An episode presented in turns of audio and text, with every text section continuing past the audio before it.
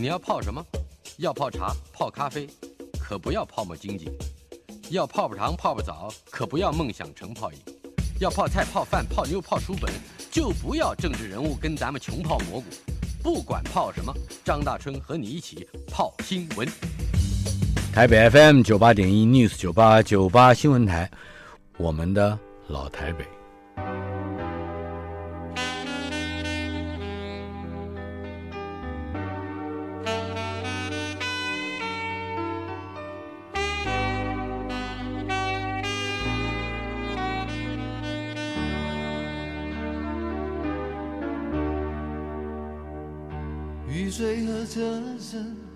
我的老台北没有一个固定的时间坐标，它在我们始终无法全然忘掉的往事之中。我们的老台北这个单元今天播出第二十集，邀请到的是导演朱延平先生。呃，在我们这一代的观众心目中，他是一个无所不能的，能够拍各种类型片子的导演，而且他出道的非常年轻，还在念大学的时候就。拍了非常经典的商业片，呃，但是好像台湾的电影圈，特别是台湾的金马奖，我就容我直说，好像欠他一个奖啊！我不知道应该他应该给他一个什么奖，但是我总觉得欠他一点。朱大哥在现场，Hello，呃，你在大一的时候念东吴夜间部的外文系，是就已经去进入电影这一圈，对吧？这个行业是当临时演员。是因为我当初是考上了东吴大学夜间部，嗯，外文系啊，外文系。那夜间部的外文系大部分都是女孩子，嗯，因为我们那个时候当兵以后才能考夜间部，嗯哼，啊，当兵之前还不能考，是，所以退伍以后就考到了那边。我们班上又是彝族，嗯，所以有七个男生，三十六个女生，嗯，我记得是这样子。是，那我们七个男生呢，就白天也没事干，就在图书馆。跟女孩子这个就搅和吧啊，搅和。就来了一个临时演员领班。啊哈，到学校里，到学校到图书馆来找人，他急了，他找不到人，嗯哼，因为隔壁就是中影文化城，是。走路就到了，所以他说谁要去演这个临时演员啊，六十块钱一天，一天六十块，嗯，但是他要拿三十，所以我们其实三十六十不重要，重要是女主角是谁嘛。女主角是谁？他说徐峰，哇，侠女，侠女。嗯，那时候徐峰红遍半边天呢。所以是古装戏，古装戏一个武侠片。嗯哼，啊，中影它一定是古装戏，时装不会在中影拍。嗯，它古装街道。对。然后呢，我们就七个男的就说走走走走去看，通通去啊，去看这个徐峰。然后我们就跟着林志远领班就过去了。过去以后呢，两个竹篓子，他说一人挑一件衣服，还一个头套。那个因为是古装，古装我们就要挑那个衣服凑到一个，因为是昨天那很热嘛，嗯，三十七八度的那个那个时候，所以他们昨天临时演员穿的一身汗也没洗，就放在那个篮子里面，我们就拿起来穿，穿了一股那个汗臭腥臭味，然后再把旁边一个竹篓子的头套，就是一个辫子，然后上面一个盖子，我们后来叫它牛大便、牛屎，就往头上一戴，嗯哼。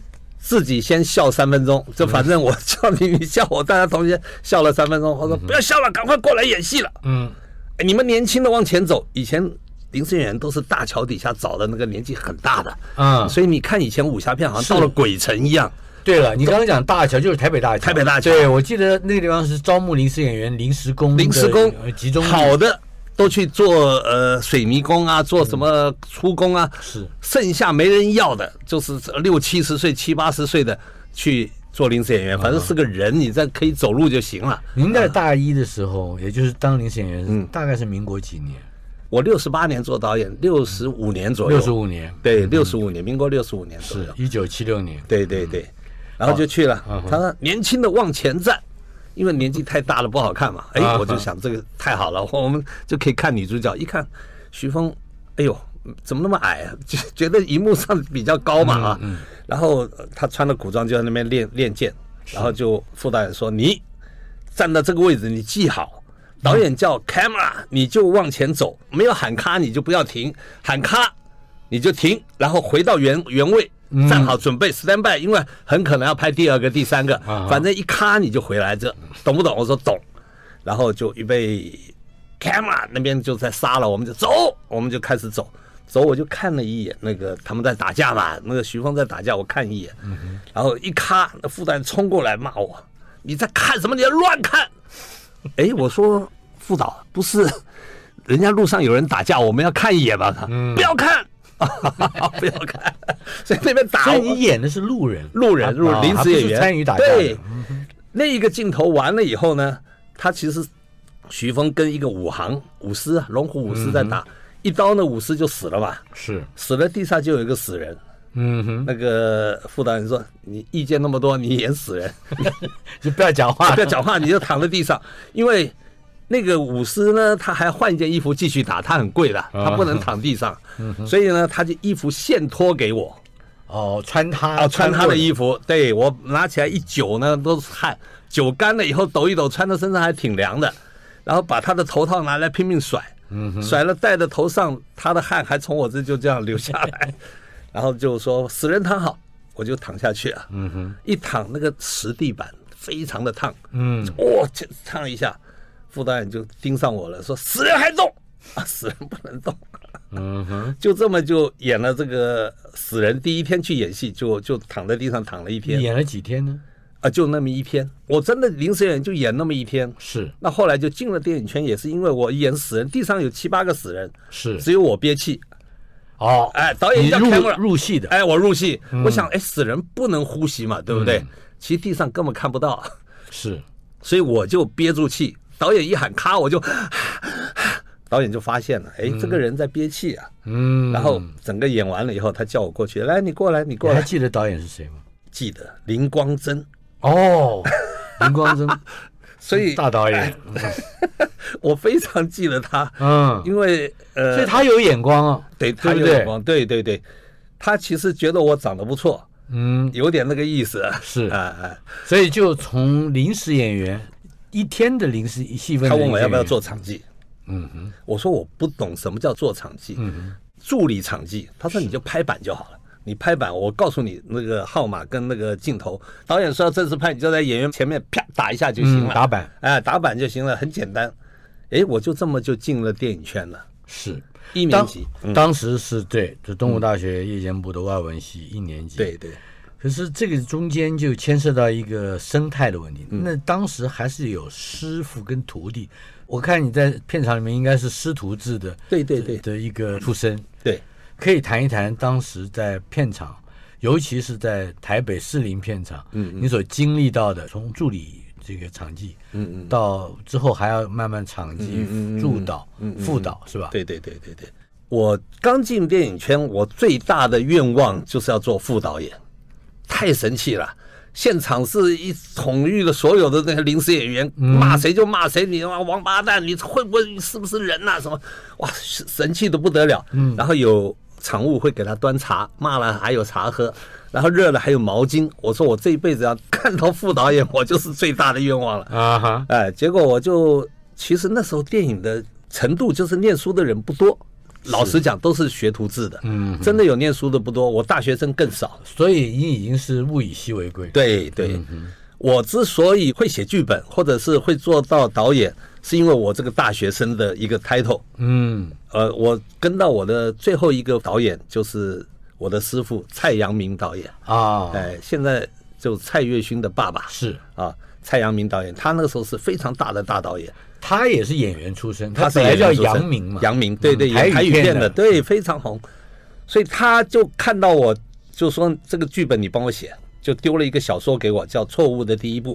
是玛莎的玛莎的小说，而且非常红，真人真事，就是他好像是真人，就是他其实 是假的，对，其实是假的。哎，他就丢了这个小说给我，说你把它写成剧本。只是因为你有大学生的。对，我说，哎，导演，我没写过剧本，我不会写。大学生呢？你大学生你不会写？嗯，你写，你写了我再看，就是逼着鸭子上架，硬去写了这个剧本。错误的第一，错误的第一步，还得到我这一辈子唯一拿过的奖。我知道那是在日本的亚洲影亚太影亚太影亚太影展的最佳编剧。嗯哼，我第一个剧本就拿到了奖，是从此跟奖就无缘了。所以我告诉很多新导演，千万不要第一次出手就拿到一个奖，后面就没了，这一辈子都没了。不过在当时，能够从一个临时演员，嗯，到编剧，嗯，这个中间应该还有你在专业上面受到的一些调教训练，呃，耳濡目染。对，这个可以谈一谈吗？对，当时那个环境，一九七六年以后，对。那个时候的导演，呃，我跟过郭南红导演，啊、拍了过《少林寺十八铜人》，是啊，我也跟过吴敏雄导演，还跟过高宝树导演，嗯，那这些导演对我都有一个学到他们很多东西。还有我跟过一个江南导演，他是演员，是，但是他也做导演，嗯哼，所以他给我很多的机会。他小朱，赶快你帮我分一下镜头。这个江南的江是孟姜女的姜是不是？不是，是江菜，不是江南呃，呃，三点水的江。哦，三点水的。他是一个台语演员。哦。台语演员后来做了导演。是。他就把剧本就丢给我，叫我分镜头给他拍，他自己演戏。嗯。所以这些导演都给我很大的磨练，也给了很大的空间。空间。对。所以我跟到蔡阳明是我其实学到最多的东西。是。他叫我写完剧本以后，他第一天就说：“小朱，你看这一场怎么拍？”嗯哼啊，我想我又碰一个导演，他不太会分镜头的，我就开始讲了，脚从脚拉开，然后从中摇下来，然后从背后怎么了？讲完他说：“哦，啊好，来拍第一个镜头这里。”哎，我说导演不是哦，导演第一个镜头从脚拉开啊。他说：“你导演，我导演。”哦，对不起，对不起。原来我从他蔡阳明学到最好的一点，他先听我讲。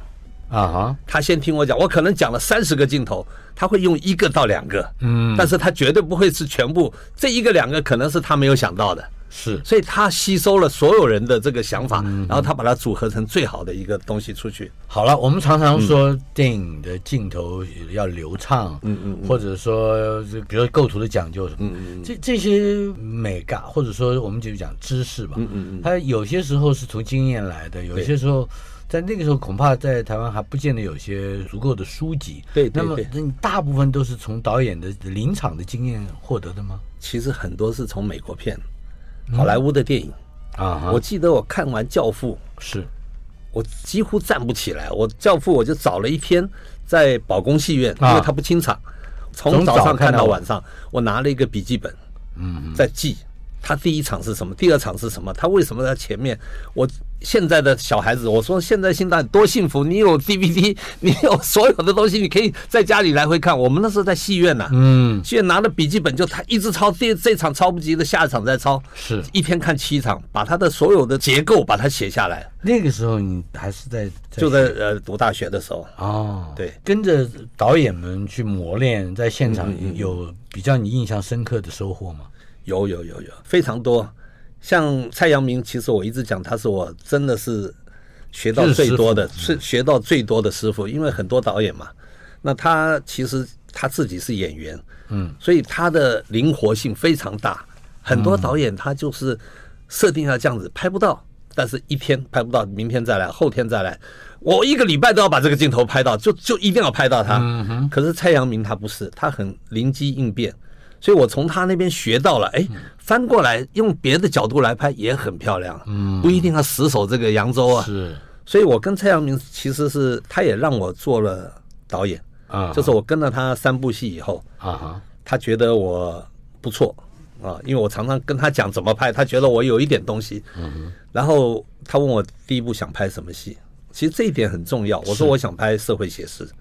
因为那时候社会写实厉害，我写了错误第一部拿了奖，我在社会写实也是个咖，嗯，然后我再帮他有有招牌，有招牌了。第二部他拍的凌晨六点枪声也是我的编剧，所以我觉得我自己来导演，我再找一个社会写实。那时候陆小芬啊，陆陆一婵啊，杨慧珊啊，陆一凤，陆一凤，三三陆一阳，嗯，对不对？是红的不得了。我说我拍这个，我觉得比较有把握。嗯，哎。在那段时间，社会写实这四个字跟风格电影所讨论的，或者艺术片的那种社会写实是不一样的概念，完全不一样，完全不一样。是那时候的艺术片，我也是不太懂。它也是反映社会问题，对对对，也是生活。对，但是它有个格子诀，我到现在都不太懂什么叫格子诀，就是你不能太投入。嗯，你不能太煽情，像《抑郁》，我自己认为很好。嗯，结果金马奖全部泡汤，他的问题在哪里？嗯，他的问题是太煽情了。嗯，你看了流泪了，你看了感动了，哎，这样子就不够冷静，没有办法隔着后面去看这个事情。您讲的这个隔是隔离隔壁的隔，哎，隔离的隔隔要隔开一点。嗯，那这个东西我到现在也没很搞懂，所以也拿不到奖了。不，关于抑郁以及抑郁二，这个我们待会儿会讨论到。不过，既然提到了社会写实，我想更清楚的知道，它是当时拍片环境的一个产物嘛？比如说黑道了，对，或者说是这个火拼冲突了，对这些。其实黑道的电影永远都是厉害的。嗯，你到现在你看角头还是最卖，你他拍到今天黑道电影还是厉害。是角头啊，你在这个一定不只是教父带来的启发，应该是台湾的生活，甚至你是被压着。最有名的是你被压着拍拍片的，对吧？每部片好像都是这样。对对对，先讲讲这个环境。对，那时候是一个黑道很猖獗的一个年代。嗯哼，啊，我们在拍戏拍戏，突然就看到有人拿了武士刀就杀过来了。然后大家就躲，我就躲在车后面。当我们是小角色，他我做场记、做副导的时候，就看到这种在现场为了嘎演员。哦，那时候几抢演员，抢演员，对。谁呢？啊，上上官呐，上官林凤，上官林凤啦，徐峰啦，嗯，那几个武侠的啊，林青霞啦，嗯哼，啊，郑少秋啦，都是这个被抢的这个。那还有一群人，他们买了车子去嘎戏，是。什么叫？就一来就啊来了。就来了四部车，下来一部车坐坐四个，四部车就十几个人，下来了，下来就说导演对不起，我们来尬戏了。那制片就会说好，穿衣服，他们就穿了一个古装的，走一个镜头拿五千块走了。他们跑戏，他们为什么要买车子呢？一那时候戏一天有二十几组啊，他每个地方都去跑啊，但是并没有安排他们来演戏，就是就是意思意思，穿一个镜头在后面站一下。这就跟黑道去卖茶叶一样，对对对吧？他不是真的是来喝茶的，对对，但是他就是来类似收规费，收规费嘛。所以后来就找了黑道的大哥来做制片。嗯，那他是真给钱来制片，还是兄弟就不给啊？他就是站在那儿，他怎么能给呢？他是大哥，你过来了，那就就所以在现场常常武士刀就噼里嘎啦噼里咔啦就开干了。是这个这种事情以前太多了。好，既然是这样，那么如何去摆平不同的角头跟势力之间，以及怎么去指导他演戏？我听了都很害怕。他们根本没演，他们穿的衣服在最后面啊，走一个镜头，那个镜头拍完了，他就拿钱走了，根本没人敢指导他。我是副导演，我都离他远一点。当你做了导演之后，看起来这个事情并没有结束，而且有有更多麻烦。对，其中还牵涉到一个演员徐不了。好，讲到这个啊，其实就是我刚刚讲，我想拍社会写实。是，可是蔡导演他厉害的一点就是，他说小朱，你要拍喜剧片啊？我说我拍喜剧我不会啊，我喜剧我没有写过也没有拍过。他说最卖钱的电影是喜剧电影。嗯，他就丢了这句话，我记了一辈子。然后我说啊，拍喜剧片哦，我就写了一个剧本叫小丑。小丑，哎，他说那蔡阳明就问我说，你想找谁拍呢？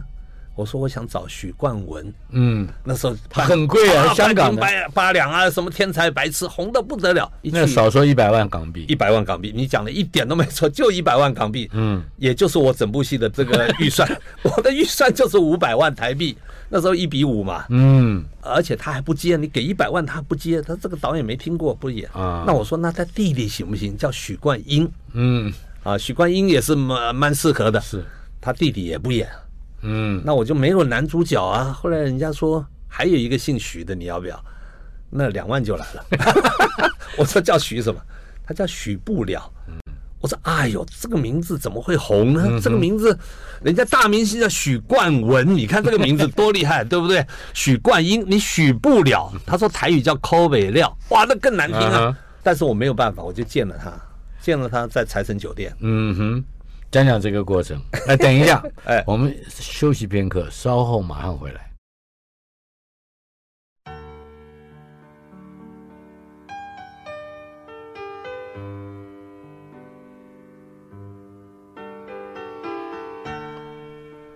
我的老台北是我的书，我们的老台北是大家共同的记忆。从这本书衍生出来，我访问到了很多我心仪已久但是没有机会深入谈谈的朋友，其中朱延平导演是我最近最期待的一位来宾。朱延平导演拍了非常多的片子，大家大概一开始想起他的时候，都会有两部，我想是两部。第一部就是刚才讲的《错误的第一步》，那是你的编剧，而且是也是你唯一得奖的 亚太影展的一部编剧奖的一个作品。另外就是小丑许不了，从小丑开始，那就有许许多多的，包括拍片的机会，包括演员，以及我我认为你开创了不止一个时代啊。呃，你刚刚提到了喜剧，但是。许不了这个人物，他是怎么被发现？而说是介绍，他一定也有一些背景，而他的表演和他的生活，他的人生，嗯，我相信也是在台湾可以说独树一帜的一个典型啊。谈谈他，他其实是我一个师兄，叫陈俊良导演，嗯，他介绍的。是，那许不了是因为演了他一部电视剧叫《雷峰塔》。哦，这个我都不知道。哎，雷峰塔的电视剧里面，他的名字就叫做寇北亮，他是电视剧的名字，他不是许不了。许不了本名叫叶伯乐，哦，所以他叫小伯乐嘛，是小伯乐。哎，他叫小伯乐，但是寇北亮是他戏在电视中视那个电视剧里面的名字叫许不了，他觉得不错，他就拿来用了，当他的艺名。对，所以他介绍给我，他真的便宜那时候。但是我在财神见到他，我就觉得他好笑。因为我从头到尾被他逗了一直笑，嗯哼，然后就决定是他了，也没得选择嘛，因为你没有别人呐。那个他又便宜又又好笑。拍完以后，但是等一下，不能先讲拍完以后，呃，要先讲小丑这个故事。我觉得很动人的是，是小丑的情境。对，小丑这个是中国时报连载的一个短篇小说。嗯哼，写这个小说的是张梦瑞，有个那个记者。是我看到他这篇报道。它是真的事情，嗯哼，所以我就把它改编成这部电影。是啊，那拍的时候其实大家都笑到没办法拍，嗯哼，哇，笑的眼泪都流出来了。然后配音的时候也是，那些演员配到都没办法配，太好笑，我自己也笑到一直擦眼泪。然后回到家就想，这一下我一炮而红了。你那时候也已经有这个把握了？呃，对，我太有把握了，太好笑了。然后就看四片，第一次看四片，嗯哼。就是蔡导演跟那个买片的那个人，片商，嗯、片商，呃，他也前一阵子走了，叫姜文雄，嗯，他是万国戏院的这个呃院线老板，院线老板。他一看片头，他就开始不高兴，为什么呢？后来他讲，他是花了西装买西装的钱买了一个破汗衫，怎么讲呢？他买的是蔡阳明导演，嗯，结果蔡阳明挂策划导演，我是执行导演，嗯哼。那就等于你找李安拍戏，突然变成张大春导演，这 有点对不对？买的人就觉得我花的是李安的钱呢。嗯，那时候蔡阳明太红了嘛，是，他就不高兴，不高兴，然后就看这个片子，一面看，真幼稚啊，哦，真幼稚啊，哇，看到第三本我也笑不出来，我说怎么？我也觉得好幼稚，那为什么 大家以前都笑成这样子？是糊弄我还是干嘛呢？嗯哼。然后看到第三本，他突然站起来飙脏话。嗯。我的叉叉叉，我笑哎，五百万不是几块澳币啊，空就走了。没有看完，没有看完，把那个门就空一下，就我师傅就追出去了，追出去说没那么烂了。他们两个还打了一个赌，说这个赌子很有名。嗯。他们说那个没有这么差。他这个戏要卖钱，我站在西门町给你扇三个耳光了。呃，姜文雄讲的，跟跟我说你这个我听过，我只打给你打三个耳光。嗯，然后我就坐到里面也别看了，我心里很难过啊。我奇怪，我觉得这么好笑，怎么现在看一点都不好笑，而且还是真幼稚。嗯哼，好了，那就算了，这看完这也要上演了三二九啊，那我就请青年节啊，青年节档啊。我就请了我所有的同学，同班同学，嗯，我说同学做导演导了一部，大概就这一部了。早上大家捧个场吧，捧个早场。哪一家戏院？西门戏院啊，哎，没有一个人太大的哎，没有人知道西门戏院在哪里，没有一个人知道。我说那你们就站在万国戏院门口，我带你们走过去，好不好？然后那天早上三二九，我骑着摩托车就先到大世界，嗯，是。《碧血洗银枪》楚原的狄龙主演，嗯，哇，好多人，古龙原著，哎，古龙原著。我再到中国戏院，《碧血黄花》，周少栋跟林青霞、丁善喜导演。我再走到万国戏院一看，《街灯下》琼瑶，不得了，你的你的对手，我的对手是这样子。然后我就叫了我说，也是很多人，哇，好吧，到我那个没有人知道的西门戏院去吧，就带着所有的同学来跟我走。往西门一走，走进去，我的脚就开始抖了，都是人啊！哎，哦不可能吧？我再冲到前面一看，全部亮客满了。哦，哇！我第一个想，我同学怎么办？就我就看到蔡阳明蔡导演从很远的冲过来，然后抓了我的手说：“小朱啊，了不起了不起啊！你全国第一名啊！你把所有的大导演都打垮了。”我说：“真的？那我说导演，那我的同学怎么办？他们看不到早场，有三十几个，请他们喝咖啡，十二点半我帮你拿票。”啊，所以看看五场了。对你现在过来，江老板在对面咖啡厅等你啊！我说不是很卖钱，他还要骂吗？嗯哼，他没没没，他不会骂你啊！我就进去了，一进去姜文雄就看到我就一直笑，小猪啊，小猪，他没有让扇耳光吗？没有。你知道我为什么那天会骂你吗？嗯哼，我一看就知道这个戏会卖啊！你太年轻了，我怕你少年得志啊！嗯哼，来来来，这个合约再签一下，下一步的合约。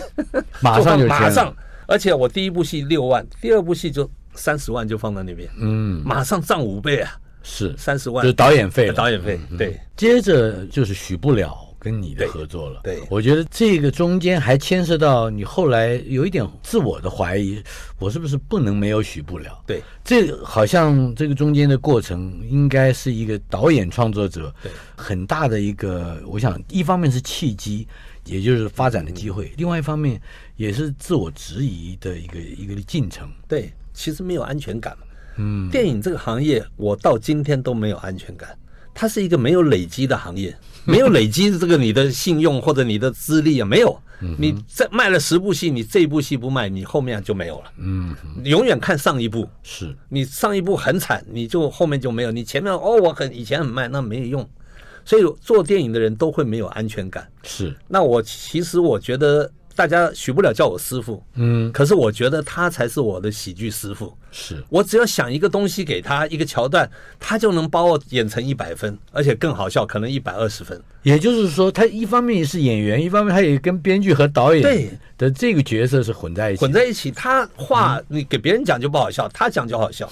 嗯，所以而且他是一个天才，真的天才，只是他太红了，许不了第一部出来就许不了旋风了是。啊，小丑，小丑，嗯，打败了所有的。刚才讲的琼瑶、丁善所，有的所有的打打垮了。那他有一个特点，就以前的男主角必须要一百八十公分，嗯，必须要帅的不得了。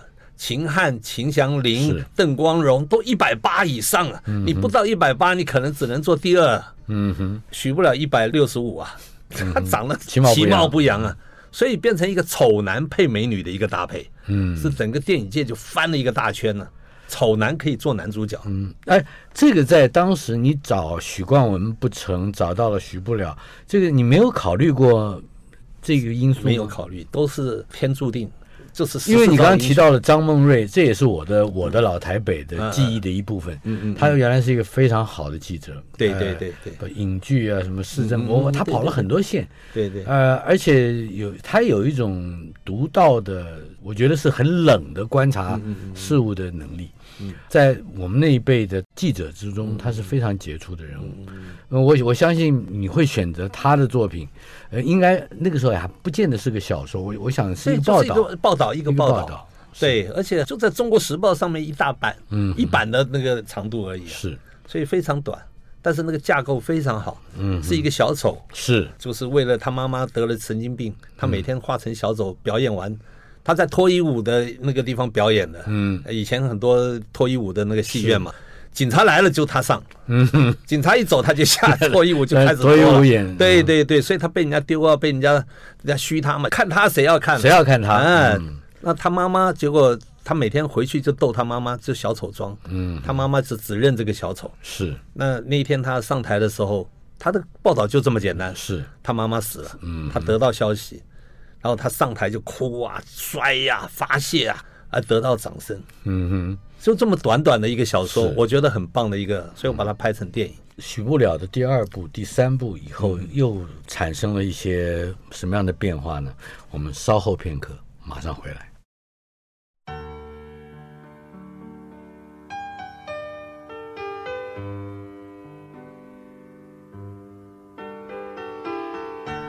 我们的老台北访问的是。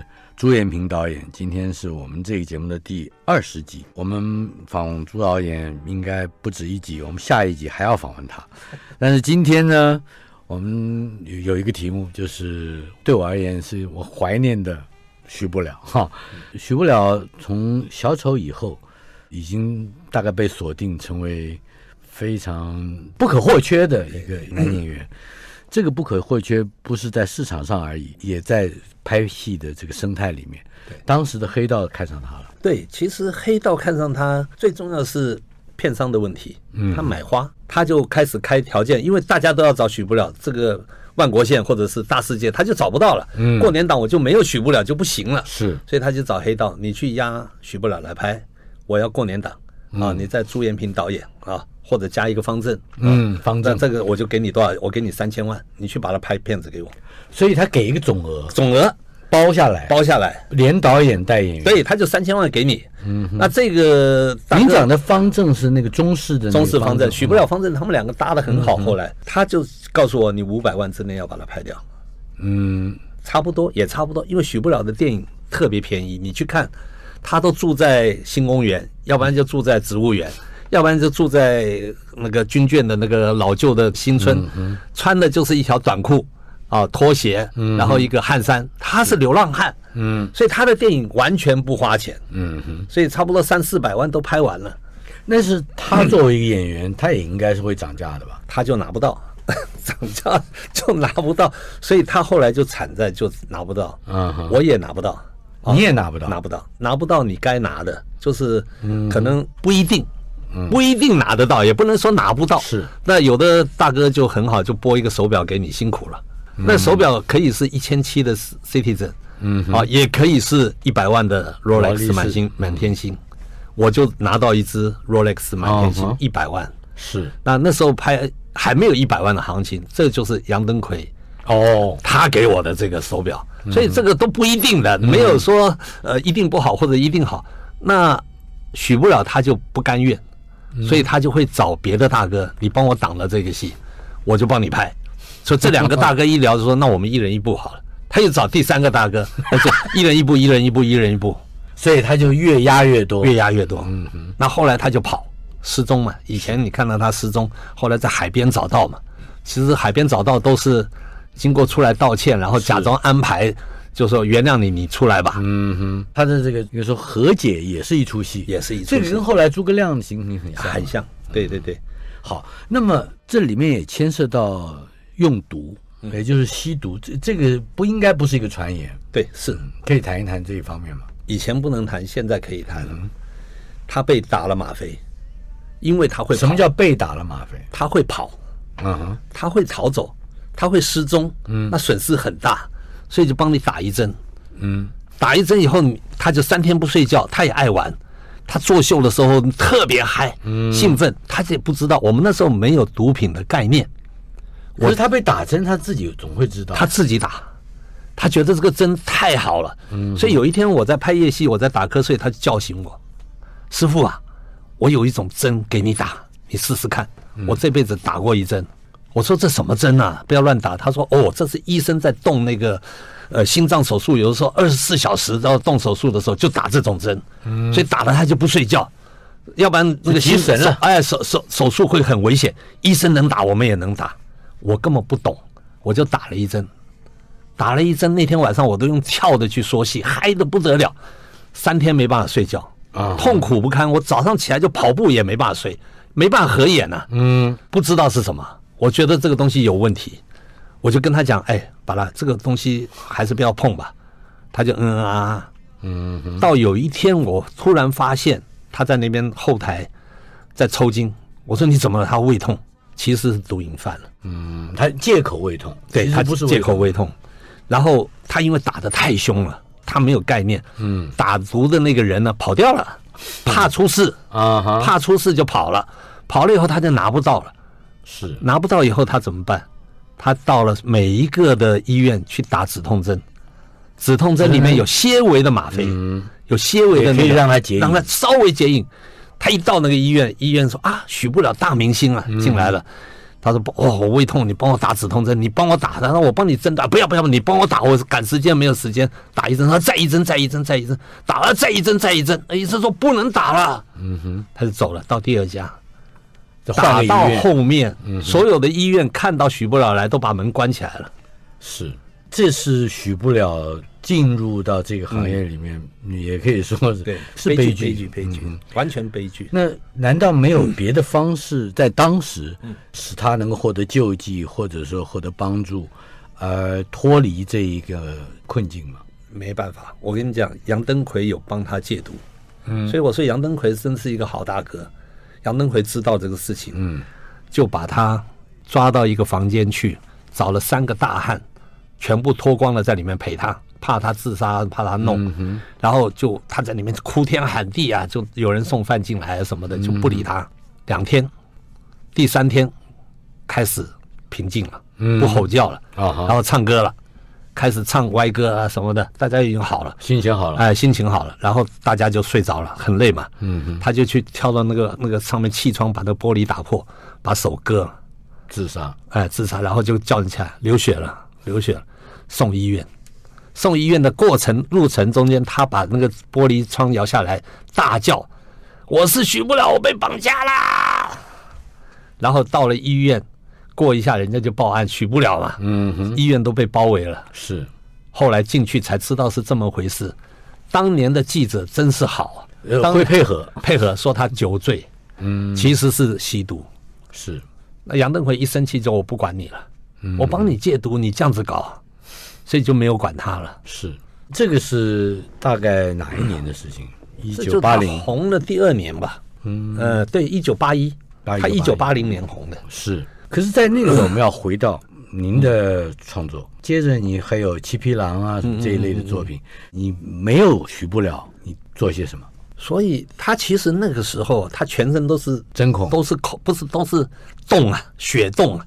嗯，我跟你讲，什么叫血洞？他全是脓包。因为他满街打止痛针，后来他买了，买到了，现场一天打两百针呢。他找到了这个他的司机，帮他去拿到了一针七块钱，我记得，嗯，卖他七百块，是，他也买，他就打止痛针，瞎一拍，咔，他就瞎就来射，射到又没有消毒，全身都是烂的脓包啊，全身都是流血，所以他戏服要准备三件，一下血就渗出来了，是，已经是行尸走肉了。所以他后来就是打止痛针打的那么厉害，骨头都输掉了。嗯哼，他从楼梯上跳下来就粉碎性骨折，是，后来就死了。嗯，所以他是一个悲剧的人物，红了四年多五年吧，是就死了。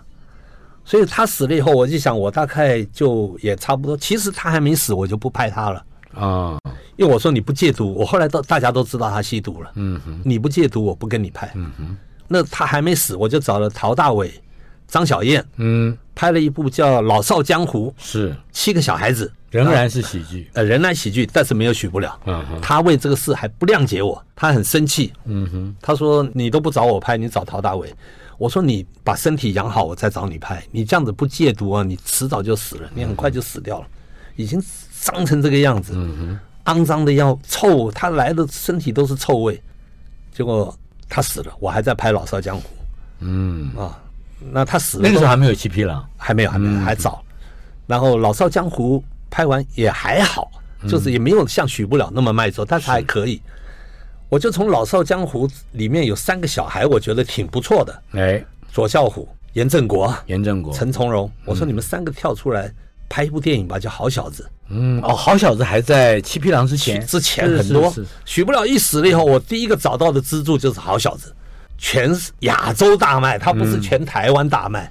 日本叫功夫 Kids，嗯，韩国大卖，新加坡破纪录，然后香港也卖。是，所以我第一部打到整个亚洲的片子，居然是三个小孩子。嗯哼，叫好小子。关于好小子，可以做一个小小的结论嘛？嗯嗯，也就是说，他的元素，我们当然就是从功夫或者是从少年，嗯嗯，但是好像嗯，他的这个组合还有一些更复杂的因素。我之前觉得小孩子的威力，嗯，其实我拍了很多小孩子都很成功。是，是，第一次是因为拍了叫《天生一对》，许不了小冰冰，是许不了演戏，哪有被人家抢过风头啊？嗯哼，天生一对，他完全被小冰冰吃干抹净。小冰冰就是从那个吴敬贤，吴敬贤那个星星知我心，星星知我心，但是到了天生一对就红遍也是东南亚。嗯，后来到了香港新艺城嘛，是，所以我就哎，小孩子的力量这么大。所以我后来就把这三个小孩抓出来拍了。严正国啊，他是老演员，是他从李行的电影那个，或者是侯孝贤的那个什么童年往事吧，他都有。那时候很小，嗯哼啊。后来我接手到我手上，把他发扬光大。那左孝虎会打，他是复兴剧校的，嗯哼。陈从龙三个小胖子，就两个会打，一个滑稽的，是这个组合居然破了很多的记录，嗯哼。所以，以日后我才会发现释小龙啊，发现郝邵文，郝邵文才会走这个。其实赚了很多的钱，是小孩子，他的力量是超过大人的。嗯嗯。今天访问的是朱延平导演。下个礼拜第二十一集的《我们的老台北》，仍旧是朱导演来为我们讲讲他的拍片人生。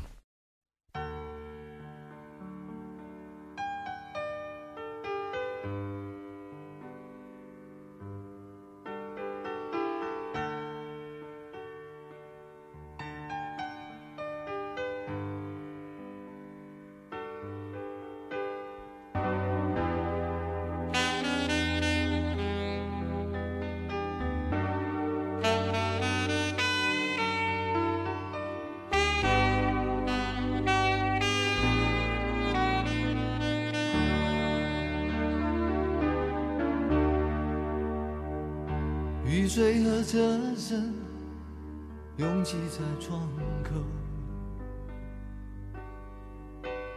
我在都市的边缘停留。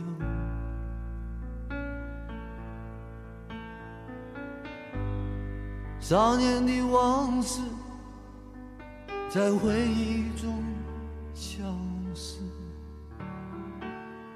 三十岁。我的职业是自由，勤劳的人啊，无聊的人啊，还有陌生的我，在街头游走，